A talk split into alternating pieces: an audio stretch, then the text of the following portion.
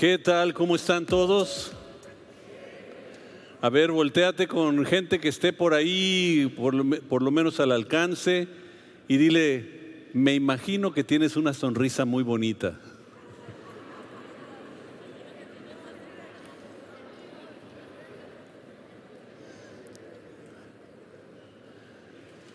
Vamos a preparar nuestro corazón para recibir la palabra. Señor Jesús, te damos muchas gracias por el amor infinito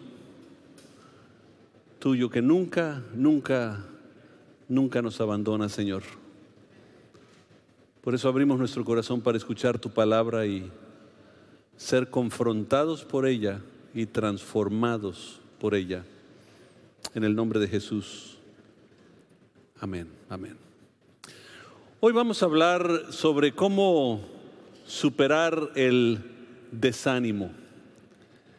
Eh, y estoy seguro que si no todos, casi todos han pasado por esto, si no estás pasando, conocerás a alguien que está pasando por ello, o eventualmente pasaremos por momentos, y ahorita vamos a hablar un poquito, describirlo un poquito, Toma nota porque si no lo ocupas para tu persona, lo vas a ocupar para alguien más y hay principios muy importantes en la Biblia. Y si tienes tu Biblia también para ver algunos pasajes en la Biblia, especialmente Nehemías capítulo 4, vamos a estar estudiando Nehemías capítulo 4 y viendo algunos otros pasajes. pasajes. Pero 2020, eh, el, año 2020, trajo a nosotros unas grandes sorpresas. Hubo un cambio radical en, el medio ambiente. Un, virus que, no saben se desprende de un laboratorio, fue creado, no creado, eh, fue provocado por gobiernos, es pleito, ¿qué es? No sé, y no vengo a tratar de razonar eso. Lo que sí vengo a tratar de decir que eso, el, el 2020 provoca todo una, un giro para nosotros donde tenemos que empezar a razonar o reanalizar eh, la vida. La, situación económica cambió, la situación, ya ven eh, cómo, estamos en, todavía con, con, ah, cubrebocas, eh, algunos lugares se desprende otra vez la pandemia, ¿qué va a pasar? Eh, anuncian que a lo mejor vienen otras cosas. ¿Qué, qué, pasa? Y, y, provoca mucho análisis en nuestra vida que, que también llega en algunos casos a, desánimo. Eh, escuchaba una historia que contaban los predicadores desde hace muchos años, hace 150 años, daban una historia donde Satanás decidió tener una venta de patio, vender algunas de las cosas que ya tenía en exceso. Y en su patio puso Satanás todo lo que él tenía, herramientas que él usaba para, para destruir a los cristianos. Y entre ellos de pronto ven unos y están ahí viendo algunos para comprar algunas de estas herramientas y, ven uno y de pronto dice el chisme, ah, pues es 300 dólares el chisme, ¿no? No, y acá está la mentira, mentira cuesta 250 nada más. Entonces, eh, todos los objetos que él usa, herramientas que él usa, artimañas para destruir. Y había uno medio grande y cubierto y decían, bueno, ¿y eso qué es? No, eso no se vende. ¿Por qué no se vende? Queremos saber qué es, ¿por qué, por qué todo se vende menos eso? Dice, y luego lo, lo destapa y dice, es que esta herramienta se llama el desánimo. Porque si yo logro desanimar al cristiano, ya la tengo ganada. Y la realidad, lo opuesto a la fe, es el desánimo. Por eso la Biblia dice, sin fe es imposible agradar a Dios. Ahora, desánimo es una palabra que viene del latín y está compuesto de des, que significa separación o divergencia. O sea, es agarrar y separar algo de el ánimo que significa realmente respiración o vida. O sea, es quitarle la vida a algo. Entonces cuando estás hablando del desánimo, estás hablando que se te quitó la vida. Eh, tú dices, bueno, pues yo todavía estoy respirando. Sí, pero respirando a penitas. ¿Se acuerdan en Génesis capítulo 1, Dios, perdón, capítulo 2, Dios formó el hombre del polvo. Y cuando lo formó dice que sopló en su nariz aliento de vida y lo llamó ser viviente. Entonces ese aliento de pronto se te va y cuando se te sale ese aliento, o sea, no, no tienes manera, o sea, ya no estás disfrutando la vida. Y no sé si les ha pasado a ustedes, a mí me ha pasado, donde pasas meses, días, meses o años y no sabes ni cómo pasaste todos eso, no te acuerdas los detalles, como que fue un sueño total hasta que llegaste al momento donde despiertas. Por eso Juan capítulo 10, versículo 10 dice que el enemigo viene para robar, matar y destruir. Pero Cristo vino a dar, ¿qué? Vida, está hablando del ánimo te viene a dar ánimo. ¿Se acuerdan eh, cuando una persona le da un, paro cardíaco? Lo tratan de reanimar, es regresarlo a la vida. Entonces cuando tú hablas del desánimo, estás hablando prácticamente de una pérdida de confianza, entusiasmo y esperanza. Y yo pudiera preguntar, ¿cuántos de ustedes han pasado por algunas de esas cosas? Y, todos tendríamos que levantar la mano. Si no estamos pasando por eso ahorita, hemos pasado por algún momento de, falta de confianza, entusiasmo y esperanza. Es básicamente lo que muchos llamarían una desilusión. Des, separar. ¿Por qué? Porque esperabas algún resultado y, y no lo no llegó. ¿No te ha pasado eso? Te metes a un negocio, estás esperando, bien analizado, bien estudiado, eh, consejeros, expertos, todo eso, y todo parecía estar a tu favor. Te metes en eso y ¡prum! todo se te desploma. Y tú dices, bueno, ¿qué, qué pasó? Bueno, fue una desilusión. Había una ilusión del resultado final, pero no es exactamente lo que tienes ahora. Y ahí empieza el desánimo. Pues Nehemías nos da historia sobre, sobre eso. Y déjenme darles nada más un antecedente para poder saber qué pasó cuando entra el libro de Nehemías. Babilonia, liderado por un hombre llamado Nabucodonosor, llega y domina el imperio norte de, de Israel y luego toma Judá, que es el imperio sur de Israel, los toma como posesión y luego pone un rey títere, o sea, les da cierta capacidad de libertad. Les pone un rey llamado Sedequías. En aquel tiempo les llamaban rey títere, o sea, una marioneta de, de Babilonia. Como a los 12, 13 años, Sedequías se enfada de tener que rendirle cuentas porque ya se cree rey autónomo cree que él puede gobernarse a sí mismo y decide ir a hacer alianza con Egipto. Cuando Nabucodonosor se da cuenta de esto, se enoja tanto que llega con tanto coraje a Israel y destruye Jerusalén. Toma cautivo a todo el pueblo especialmente al rey porque va a tratar con ellos en una forma muy severa. La Biblia nos dice qué, pasó con eso, pero toma al pueblo de Israel esclavos por 70 años. Destruye, queda en ruinas los muros de Jerusalén. Quemó, literalmente llegó y quemó las puertas para que no pudieran volverlas a levantar. Y luego toma el templo, lo destruye por completo y todos los utensilios del templo se los lleva. 70 años después, Dios levanta otro imperio llamado Persia. Persia llega y, bajo el, gobierno de los persas permiten que Israel, con una oleada de, eh, de 50 mil creyentes judíos, Zorobabel, Esdras, regresan a reconstruir el templo. Y ahora pueden adorar, pueden sacrificar una vez más. Pero todavía entre ellos vivían, eh, el pueblo vivía entre escombros y puertas quemadas. Ahora, digo eso porque el enemigo por tantos años no se preocupó por ellos.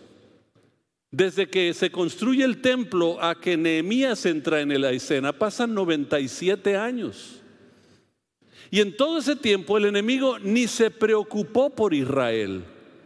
Tenían su adoración, tenían sus sacrificios, pero no estaba preocupado por ellos. Pero tan pronto decidieron empezar a levantar los muros, entonces ahora sí le preocupó al enemigo. Porque mira, el enemigo no le importa tu vida, le importa lo que tú empiezas a hacer en Dios. Cuando tú empiezas a levantar tu vida en Dios, Israel significa tener autoridad con Dios. Y el momento que empiezas a tener esa autoridad, ahora sí el enemigo se preocupa por ti. Y no está queriendo destruirte necesariamente a ti, quiere destruir toda la obra de Dios en ti. Y por eso el desánimo. Si logra desanimarte, te separa de la fe. Fe es creer lo que Dios dice.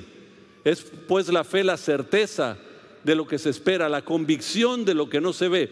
La fe, si se te logra separar, te desanima, te quita la vida. La vida, lo que Dios viene a darnos a nosotros. Y Nehemías está enfrentando precisamente eso. Entonces vamos a, al capítulo 4 de Nehemías y vamos a comenzar a leer desde el versículo 1. Y noten esto. Cuando Sanbalat se enteró de que estábamos reconstruyendo la muralla, se enojó muchísimo. Qué curioso ¿no? que no estaba enojado antes. Era el mismo pueblo de Israel. Ya tenían templo, ya tenían sacrificio, ya tenían alabanza. Ya el grupo de alabanza cantaba todos los domingos y tenían al, baterista en, una cajita igual también y todo. Ya estaba todo funcionando. No se había enojado hasta que empezaron a levantar los muros. Se puso furioso y se burló de los judíos, diciendo ante sus amigos y los oficiales del ejército de Samaria, ¿qué cree que está haciendo este pobre y debilucho grupo de judíos? ¿Acaso creen que pueden construir la muralla en un día por tan solo ofrecer unos cuantos sacrificios? ¿Realmente creen que pueden hacer algo con piedras rescatadas de un montón de escombros? Y, para colmo, piedras calcinadas. Tobías, el amonita que estaba a su lado, comentó, esa muralla se vendrá abajo si tan siquiera un, zorro caminara sobre ella. Tres cosas que quiero hablar del desánimo. Desánimo es un problema universal. O sea, no estás solo.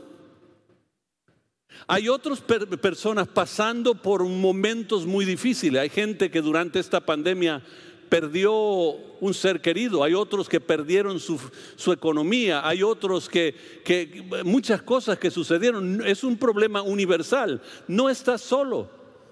Y de hecho, una de las cosas que, a mí me anima es ver a los grandes, a las grandes figuras en la Biblia que pasaron por momentos muy similares.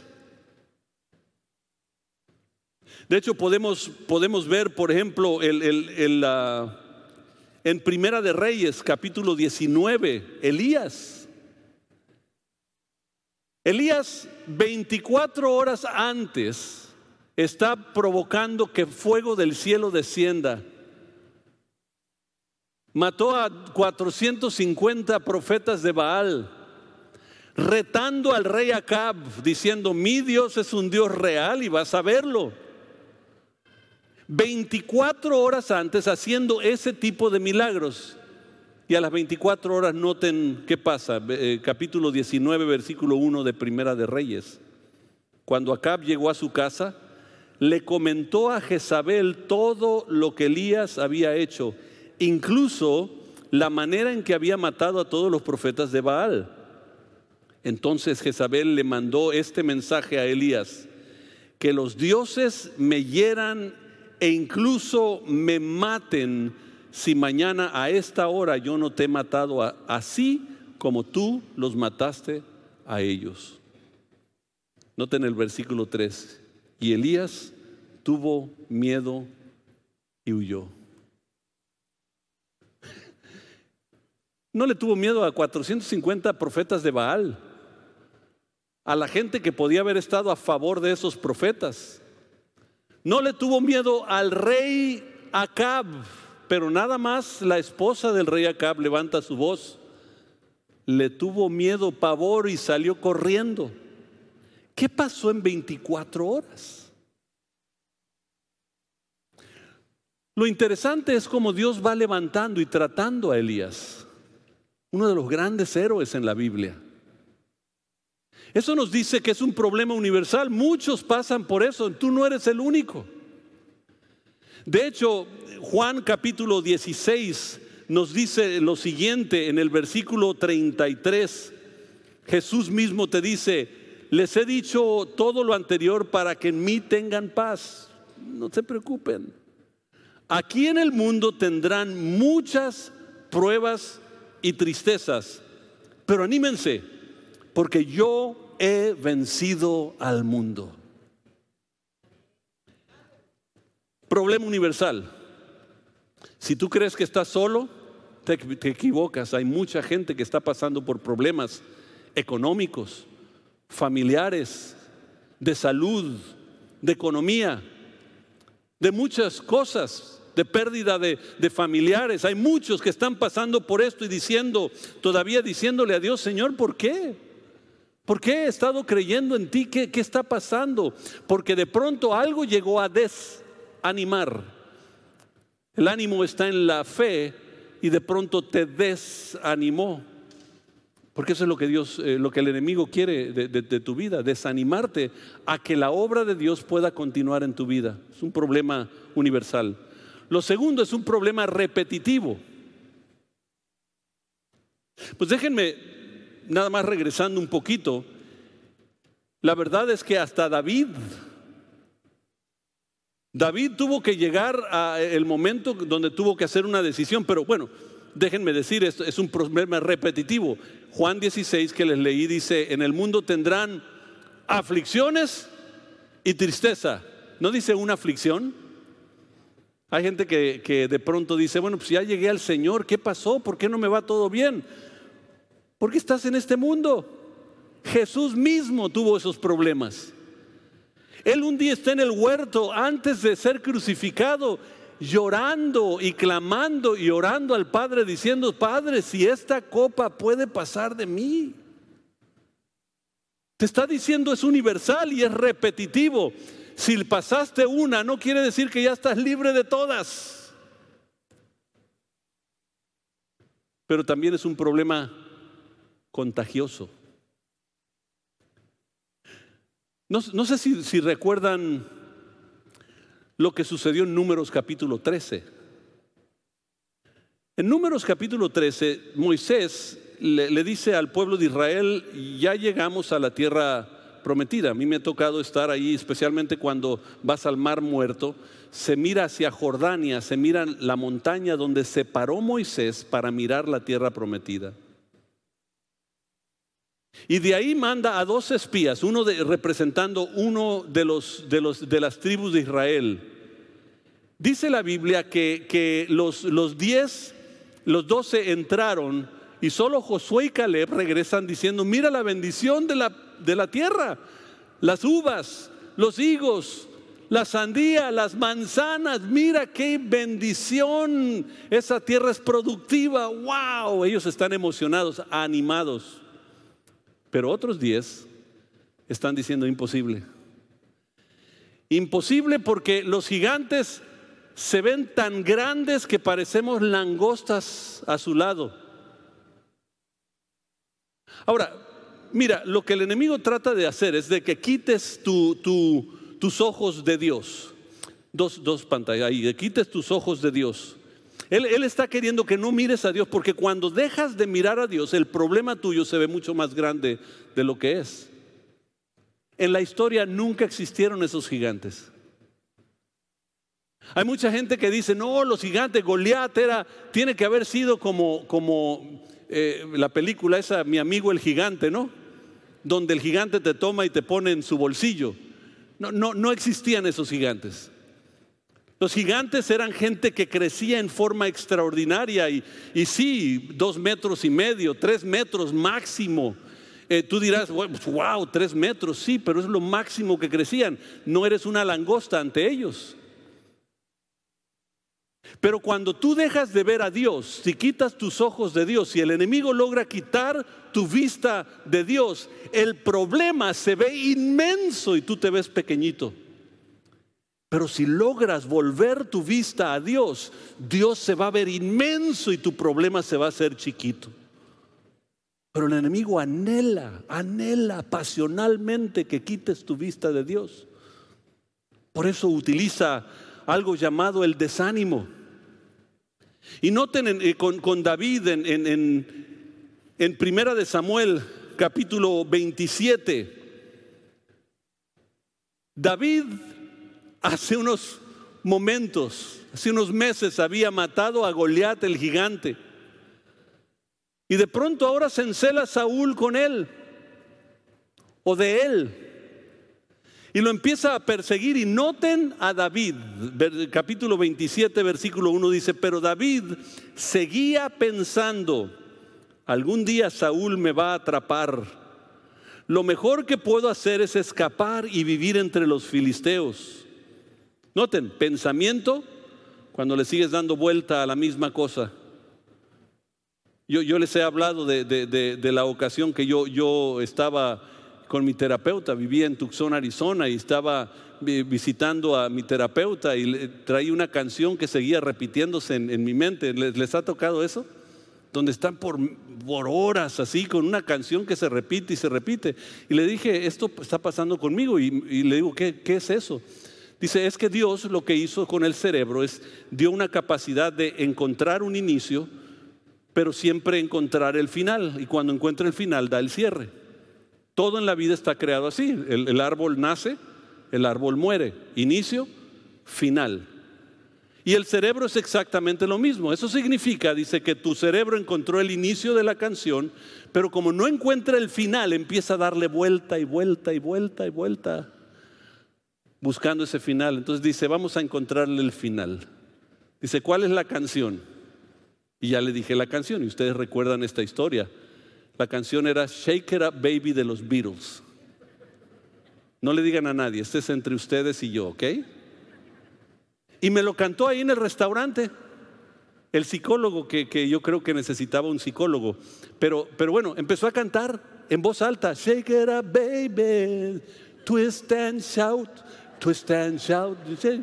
Entonces la cantó toda, ya, algunos empezaron a moverse, ¿no? Cuando terminó de cantarlo, me empezó a hablar del perdón de Dios.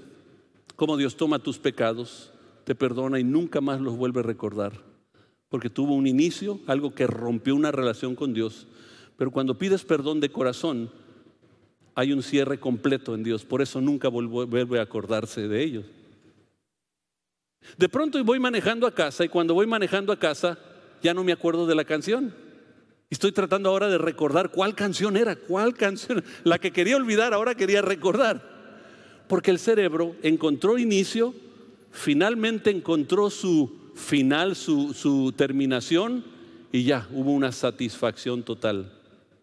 En la mente de David está pasando lo mismo está dándole la vuelta al, celo de, Saúl contra él y está dándole vuelta. Que, que, la mente cuando empiezas a desanimarte así, estás dándole vuelta al problema, empieza a maquinar, empieza a razonar, empieza a hacer sus planes. Me voy a ir entre los filisteos. Ahí no me va a encontrar Saúl. Y noten lo que pasó, dice, Saúl dejará de buscarme en el territorio israelita y por fin estaré a salvo. Acción. Así que David tomó a sus 600 hombres y se fue y se unió a Aquís, hijo de Maoc, rey de Gat. Gat es la ciudad de Goliat. El peor lugar para poder estar sería en, la ciudad donde él mató el paladín más importante que tuvieron los filisteos y ahí se va a esconder. No se da cuenta que, él está haciendo lo peor que puede hacer porque está fijándose en su problema más que nada. Lo desanima, el, el, desánimo empieza con el pensamiento, el pensamiento entra a razonamiento, el razonamiento te lleva a acción y la acción te lleva precisamente a un problema contagioso, donde empiezas a afectar a los demás. Porque hay gente que, que, cuando, cuando, no sé, hay, gente que, que te rodeas con ellos y al ratito estás llorando tú también. Hay gente que se queja de todo, por ejemplo, en la iglesia. Al ratito tú también te estás quejando de la iglesia. Hay gente que se queja del gobierno, al ratito tú te estás quejando del gobierno. Hay gente que se queja de sus vecinos, al ratito tú estás viendo los problemas de los vecinos y quejándote de ellos porque es contagioso. Y tenemos que tener cuidado porque es la herramienta más poderosa del enemigo para alejarte de la fe y de creer las promesas de Dios. Dos de los, de los eh, que entraron a la tierra dicen las bendiciones de Dios y otros diez dicen imposible. Mira, escoge ver a Dios en tu circunstancia. No veas lo demás. David llegó eventualmente a una conclusión, Salmo 121, versículo 1 y 2, y dice, elevo mis ojos a los montes, ¿de dónde vendrá mi socorro? Mi socorro viene del Señor, creador del cielo y de la tierra. Cuando tú estás enfrentando una situación difícil, no mires tu circunstancia, mira a Dios para que Él se encargue, porque Él es más grande que tu situación. Entonces, cuando tú ves a Dios, hace varias cosas. Tu fe, tú, tú, te animas. Te animas porque sabes quién está contigo. Aquel que te dice, no te dejaré ni te desampararé. Aquel que te dice, yo estaré contigo todos los días hasta el fin del mundo, te anima. Segundo, este, tu fe crece, empiezas a crecer en fe, empiezas a, a creer las promesas de Dios. Y tercero, anima a otros. Por eso yo les digo a los padres, cuando, cuando algún conflicto llegue a tu vida, por ejemplo en la iglesia, no salgas corriendo porque tus hijos serán influenciados por tus acciones. Si ellos ven una persona estable, no importa que venga, vengan tiempos difíciles como siempre hay, o vengan tiempos grandiosos, tú sigues siendo firme, anima a otros a ser exactamente igual, fiel hasta la muerte. Por eso el Señor dice, amén. Por eso el Señor le dijo al pueblo, Deuteronomio capítulo 1, versículo 21, no, te no, no teman ni desmayen. Noten Nehemías capítulo 4, regresemos a Nehemías capítulo 4. Quiero nada más dejar unos, unas cuantas cosas más para darles unos principios, pero versículo 10, entonces el pueblo de Judá comenzó a quejarse. Los trabajadores se están cansando y los escombros que quedan por sacar son demasiados. Jamás podremos construir la muralla por nuestra cuenta. Quiero que sepan que para este momento ya la muralla va a la mitad de tamaño. No, no, no es como que están empezando.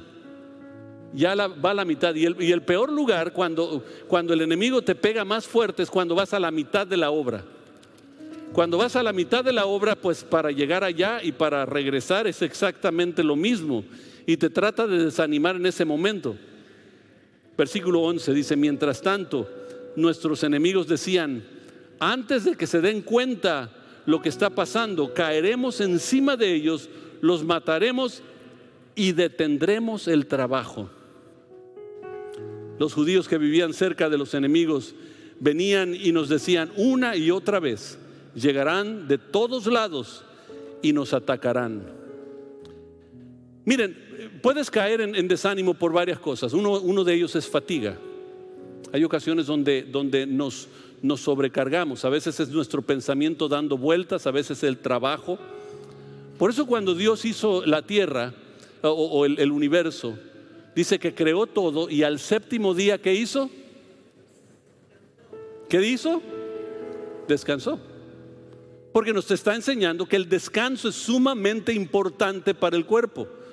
Cuando no descansas no tiene que ver con los problemas reales, es que ya no tienes la capacidad de pensar. La fatiga no te deja pensar rectamente. Noten lo que pasa con ellos. En, el versículo dice, se empezaron a quejar, dice, los trabajadores están cansados. Ya, ya es demasiado, no, no, se puede, no se puede más. Y por eso el Señor te dice en Mateo 11, 28, vengan a mí todos ustedes los que están agotados de tanto trabajar que yo les daré descanso. ¿Estás cansado? ¿Ya no puedes más? El Señor está diciendo, aquí estoy. Ven a mí. Vente acá. Descansa en, en mí. La segunda cosa que puede provocar el desánimo es la frustración. Y noten Nehemías versículo 10 también dice, de pronto quedan por sacar, son demasiados los escombros. A mí me ha, estado tocando hacer una remodelación de, de unas casas, eh, eh, aprendiendo a trabajar con mis manos. Y de pronto uno está trabajando y quitando cosas y de pronto los pone por acá y cuando nota el escombro ya es alto y uno dice, ah, caray, y, se desanima, como que nunca va a terminar este trabajo. Y parece que, que no, pero salen más escombros y más alto. ¿Y cómo, cómo llevas eso? Pero la frustración te puede llevar a, no, a no continuar con el trabajo y estás a la mitad de todo, pero hay cosas que te frustran. Ahora, lo, que le estoy diciendo que provoca el desánimo no es la única lista. Tú puedes recordar algunas cosas que provocan el desánimo en ti. Lo tercero es el fracaso. El fracaso provoca que, tú veas los fracasos, los errores del pasado, todo lo que... Miren lo que, lo que sucedió en el tiempo de Nehemías. Dice, eh, jamás podremos construir la muralla por nuestra cuenta no lo habían hecho hasta ahorita, entonces empiezan a decir, bueno, pues, ¿cómo, ¿cómo lo vamos a hacer? No se daban cuenta que ya Dios los había ayudado hasta aquí.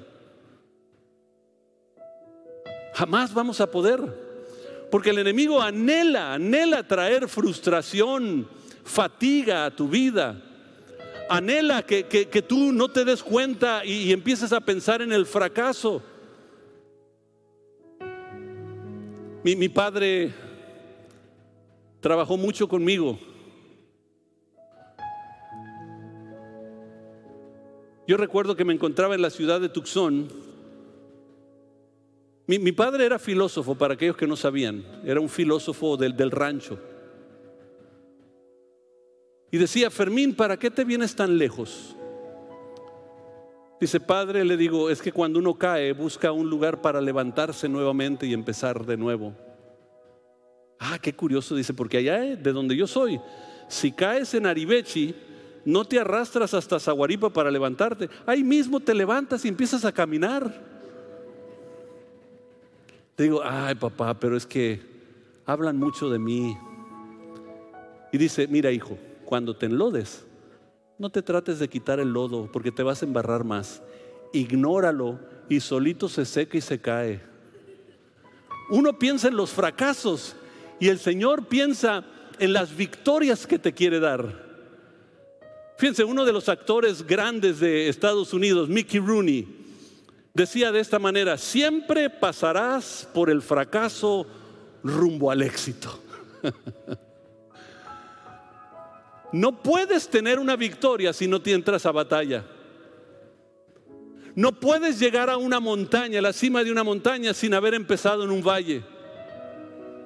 La realidad es que no importa qué estés pasando en tu vida en este momento, lo que Dios está diciendo, que Él te ha creado para ser más que vencedor. No porque no llegue el momento donde el enemigo traiga el desánimo, sino porque sabes en quién confiar. Y siempre me venía a mí este pasaje en Proverbios capítulo 24, versículo 16. Anótalo, porque tal vez caiga el justo siete veces pero otras tantas volverá a levantarse. ¿Sabes por qué se levanta? Porque es justo y su dependencia no está en lo que dice la gente, su dependencia está en lo que dice Dios de él. Él extiende su mano para levantarte nuevamente y para llevarte a la victoria en el lugar donde tú estés, no importa. No hay nada imposible para Dios. Por último es el temor. Pero hay muchas más que, podemos agregar. Pero los judíos venían una y otra vez a decir que nos van a atacar de muchos lados. El temor te puede acabar, te, te quita el ánimo. Miren, les voy a dar una promesa. Isaías 41:10. No tengas miedo, que yo estoy contigo. No te desanimes, que yo soy tu Dios. Yo soy quien te da fuerzas y siempre te ayudaré, siempre te sostendré, te sostendré con mi mano derecha. No tengas miedo, Dios está contigo. Entonces, ¿cómo superamos el desánimo? Se me acaba de acabar el tiempo, entonces vamos a tener que continuar en otra ocasión. No, voy a tomar unos cinco minutos más, ¿está bien? De todos modos, no está el pastor aquí, entonces, ¿qué puede hacer, no? Y si estuviera, quiero ver lo que me baje. A ver, vamos a ver. Al suegro. ¿Cómo superamos el desánimo? Rápidamente, anótalo, reorganiza. Lo que hace Nehemías es, dice, de manera que coloqué guardias armados detrás de las partes más bajas de la muralla. Buscó, encontró dónde estaban las áreas débiles y ahí empezó a colocar guardias. Reorganiza reorganiza tu vida, tus prioridades. Tu vida cambió y a lo mejor los, las prioridades tienen que, ir cambiando, esos valores tienen que ir cambiando. Tú dices, yo soy una persona de, de valores, sí, pero muchas veces los valores son como si esto fuera el mercado. El valor de estos de 10 pesos está acá donde vale el producto 100 y el de 100 pesos está donde vale 10 pesos. Están al revés. Y el contador está haciendo el cálculo y dice, estamos perdiendo dinero. ¿Por qué? Si los valores están dentro del mercado. Sí, pero están colocados en el lugar equivocado. Y lo que Dios hace es permite que venga la dificultad para que inmediatamente empieces a reajustar tu vida y las prioridades estén en su lugar. Reorganiza. Empieza una nueva estrategia en tu vida reorganiza tu tiempo, reorganiza tus finanzas, reorganiza tus relaciones, reorganiza todo eso. Número dos, recuerda. Di esa palabra conmigo, recuerda. Recuerda a Dios. Nehemías 4:14 les dijo, no tengan miedo al enemigo. Recuerden al Señor quien es grande y glorioso.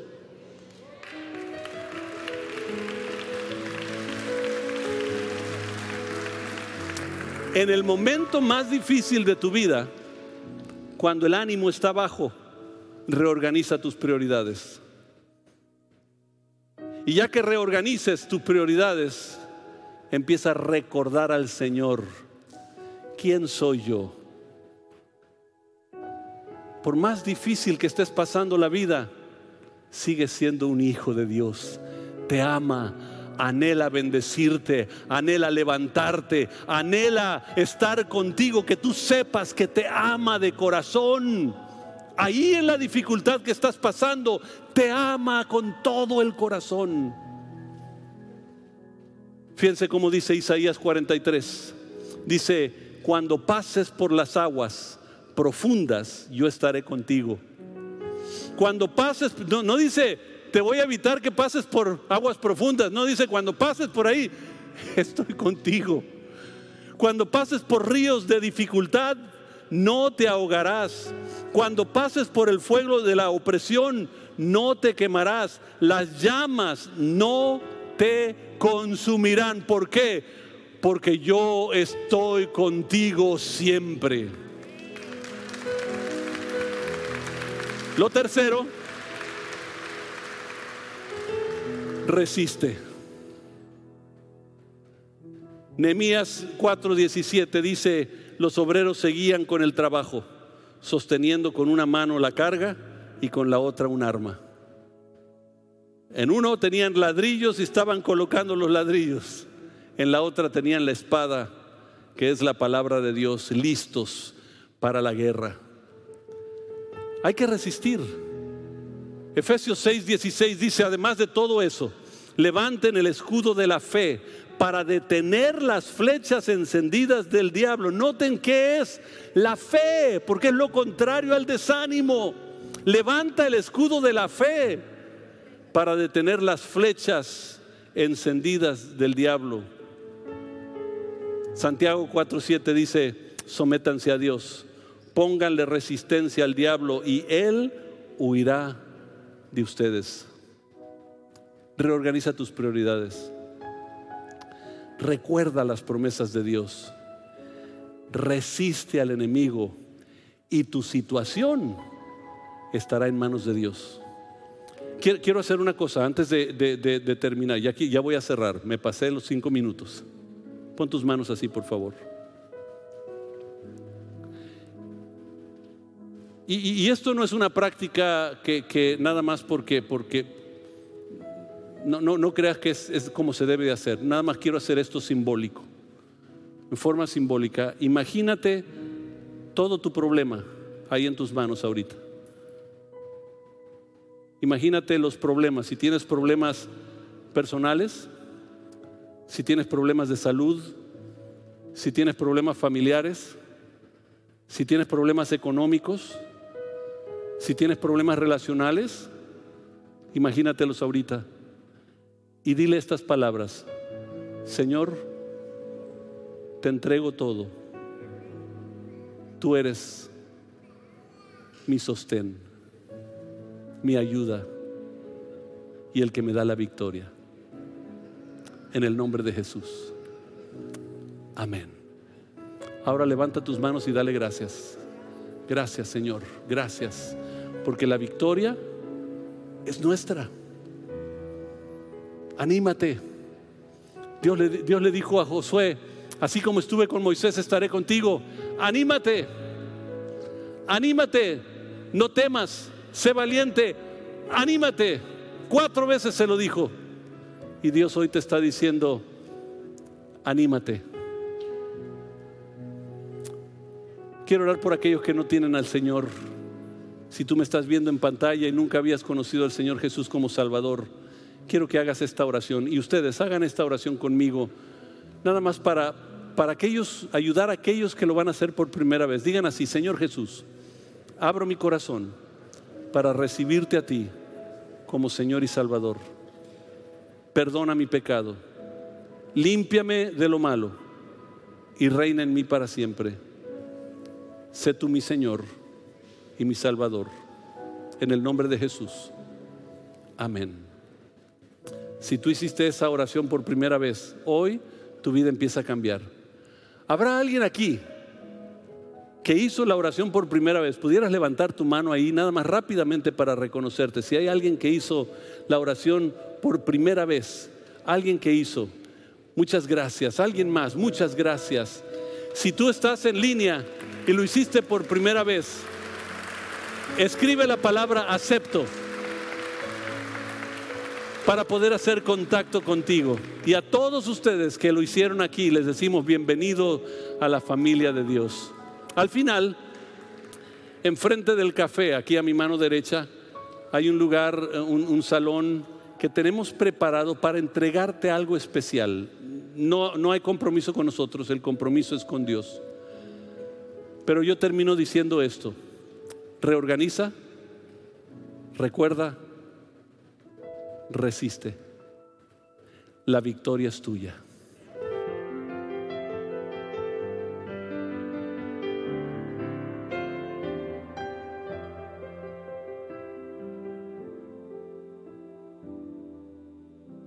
bendición, qué bendición poder disfrutar este tiempo de, de reflexión en la palabra, ¿no? Y en la, adoración, en la alabanza. Qué, qué, bueno es Dios. Hay que reorganizarnos. Dice, pon tu problema, no me, mi problema es de sobrepeso. No se rían, es, un tiempo de reflexión. Le digo a la pastora Gaby, no cabe mi problema en mis manos vamos a seguir espirituales. Vamos a orar por los diezmos y ofrendas. Es un momento hermoso de, poder seguir adorando. Adoramos en la, música, en la palabra. Toma tu diezmo, toma tu ofrenda ahí en tus manos. Bendito Dios. Qué, qué hermoso es poder reunirnos a disfrutar tu presencia aquí en comunidad. Bendice al dador alegre, como dice tu palabra. Bendícelo, Señor. Abre las ventanas de los cielos y derrama bendición hasta que sobre y abunde en el nombre de Cristo Jesús. Amén. Amén. Las formas de dar están en su pantalla. Sabemos aquí local a las salidas eh, usted puede dar. Eh, quiero tomarme este tiempo para saludar, bueno, y despedir a nuestros amigos que se congregan virtualmente. Dios les bendiga, les amamos. Dios está con ustedes toda esta semana. Los dejo con sus anfitriones.